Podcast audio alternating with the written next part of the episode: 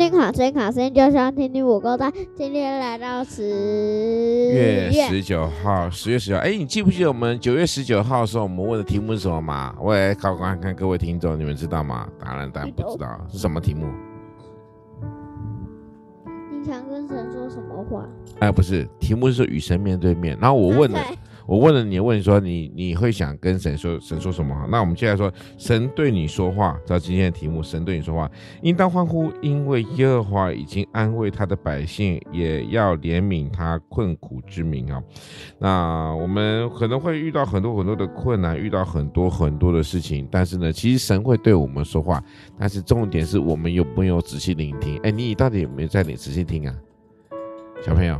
有。好，那你在上课时，我们在仔细听老师说话。没有，有最好是那你老师你在上课时，你会不会想到我？不会。你会想到你妈？会。为什么？你如果在上课时，你会想到你妈，代表你没有在专心啊。嘿，嘿，抓包了哈。好，当然我们要仔细聆听神的话语，神的话语是很大声还是很小声的？很大声。但是其实你知道吗？圣经记很小声啊。嘿，圣经记载说，神的话语呢，其实也是有可能是非常非常细微、非常非常的小声哦。所以我们要学会仔细聆听神在对我们说的话语哈。那我们接下来呢，我们要问什么问题呢？快问快答时间。今天快问快答呢，我想问你，问小恩他说，你在生谁的气吗？你气谁？为什么？你会生人跟人家生气吗？常常。为什么？现在变操场。操场。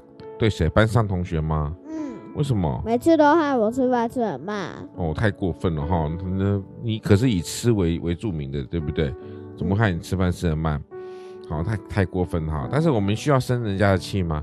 你可以生气，但是记得不可含怒到日落。可以生气，不可以犯罪。啊，这是圣经所教导我们的喽。好，每一个人都有生气的权利，每一个人都有情绪上的宣泄的地方。那我们要学会。